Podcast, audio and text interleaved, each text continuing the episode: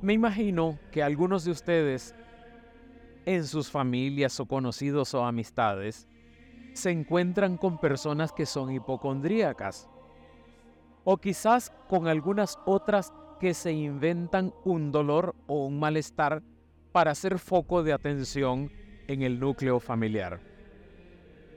Personalmente muchas veces en la vida me he encontrado con personas que son una aflicción ambulante. Hoy es bueno preguntarnos, ¿dónde está mi existencia? ¿Dónde apoyo últimamente mi fe? Hola, un saludo. Soy el Padre Orlando Aguilar.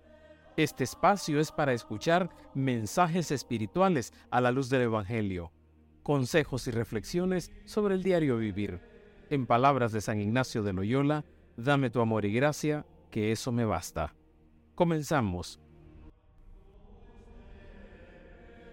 Cuando no les duele el cabello o las uñas, inventan dolores falsos o causan malestar a otros. Cuando está sano, totalmente sano o sana, se le hace tarde a esas personas en buscar médicos que los consuelen. No se trata de ser pesimistas ante la vida de ocultar sus lados amables o de ver el lado medio vacío, sino de ver nuestra realidad cara a cara, sin mentira, y en base al Evangelio como el que hoy se ha proclamado. Hoy continuamos a Jesús contemplando en Cafarnaún, saliendo de las sinagogas y dirigiéndose a casa de Simón y Andrés. El texto dice que la suegra de Pedro estaba en cama, estaba con fiebre. La situación de esta mujer se describe con dos rasgos. En primer lugar, por su estado, la postración estaba en cama. Y en segundo lugar, por la causa que la provoca, la fiebre. Y le hablaron de ella. Él se acercó, la cogió de la mano y la levantó. Basta la información para que Jesús actúe. Se trata de liberar de una opresión, es decir, una dificultad personal que le impedía vivir plenamente. Jesús transgrede la ley del sábado porque le importa la vida. Se acercó, la cogió de la mano y la levantó. Los gestos realizados por Jesús se caracterizan por una cercanía bella la toma de la mano y la levantó, es decir, para pasar de la muerte a la vida. Es que Jesús infunde vida y restaura lo que está enfermo en nosotros. Por eso dice que se le pasó la fiebre y se puso a servirles. Sí, pero ¿no podría ser que esta fiebre fuera algo desproporcionado que la incapacitaba para vivir y para amar? En esa fiebre no están representadas nuestras dificultades personales que nos impiden amar de verdad. Ciertamente solo podemos ser curados de nuestra fiebre cuando una mano amiga se posa sobre nosotros, nos toca y nuestra fiebre se calma. ¿Esa mano amiga no es la presencia del Señor en nuestra vida?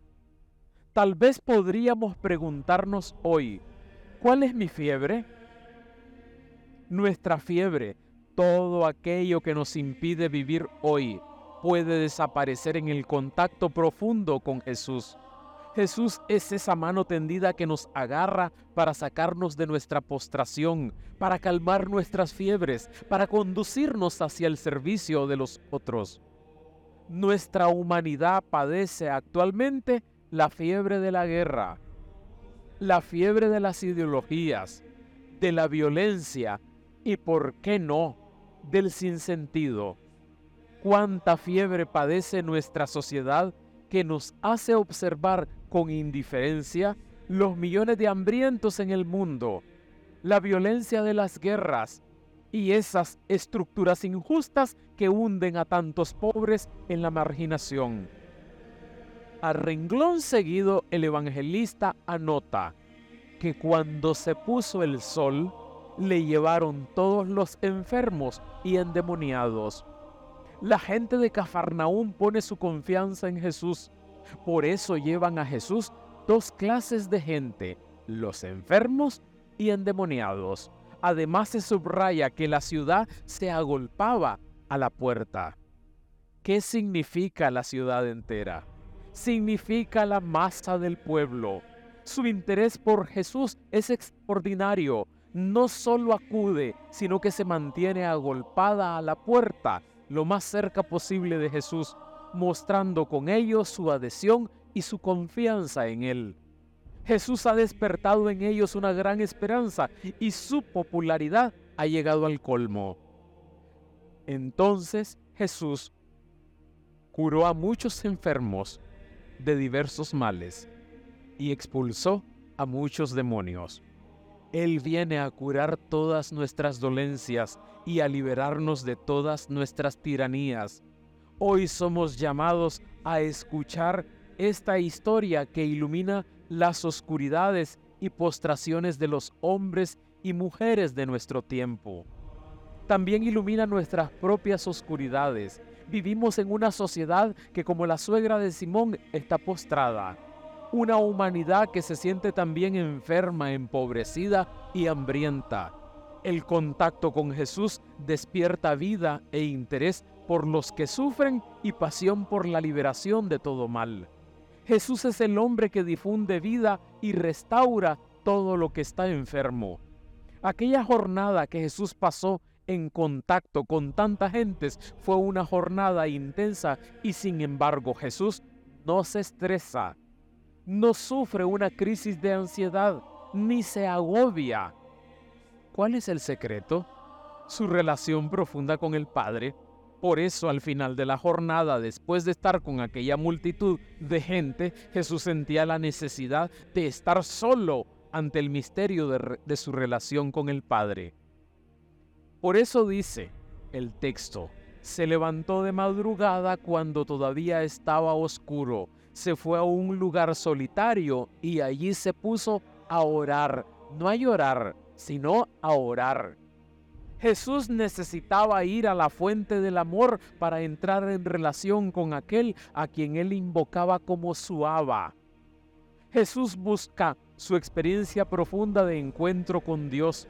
Para amar de verdad necesitamos encontrarnos con Dios y entrar en una relación profunda de amor y de comunión con Él. La enfermedad es una de las experiencias más duras del ser humano no solo padece el enfermo que siente que su vida está amenazada y sufre sin saber por qué, para qué y hasta cuándo. Sufre también su familia, los seres queridos y los que le atienden. De poco sirven las palabras y las explicaciones. ¿Qué hacer cuando ya la ciencia no puede detener lo inevitable? ¿Cómo afrontar de manera humana el deterioro de una persona? ¿Cómo estar junto al familiar o el amigo gravemente enfermo? Lo primero es acercarse.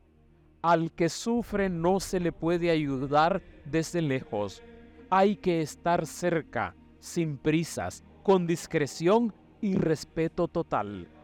Ayudarle a luchar contra el dolor, darle fuerzas para que colabore con los que tratan de curarlo esto exige acompañarlo en las diversas etapas de la enfermedad y en los diferentes estados de ánimo.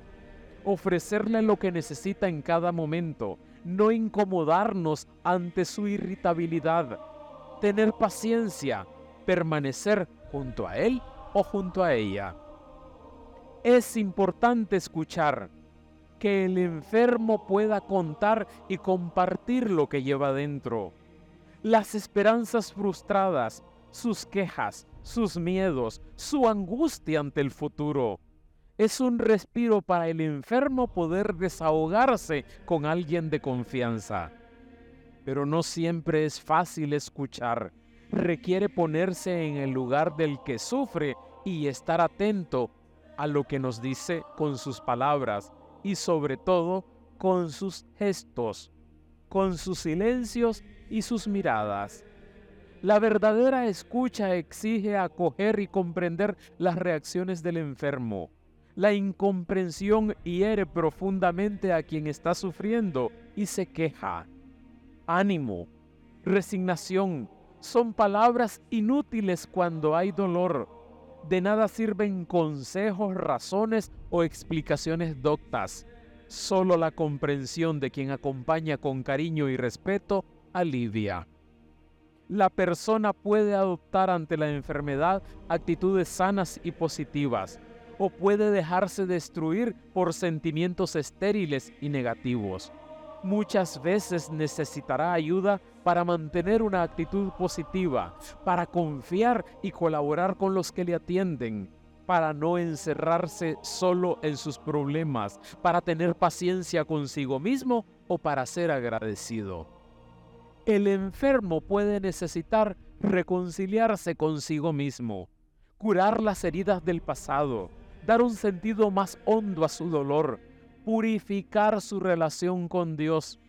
El creyente puede ayudarle a orar, a vivir con paz interior, a creer en el perdón y confiar en su amor salvador. Ojalá que hoy, ya iniciando febrero, podamos decirle al Señor, Señor, te acercas como a la suegra de Simón y a todos aquellos enfermos que curaste a la puerta de la ciudad. Concédenos percibir la dulce proximidad de tu presencia, que nos sintamos tomados de tu mano y seamos iluminados por la fuerza de tu amor, y que Él nos dé sobre todo su amor y gracia, que con eso nos basta. Así sea.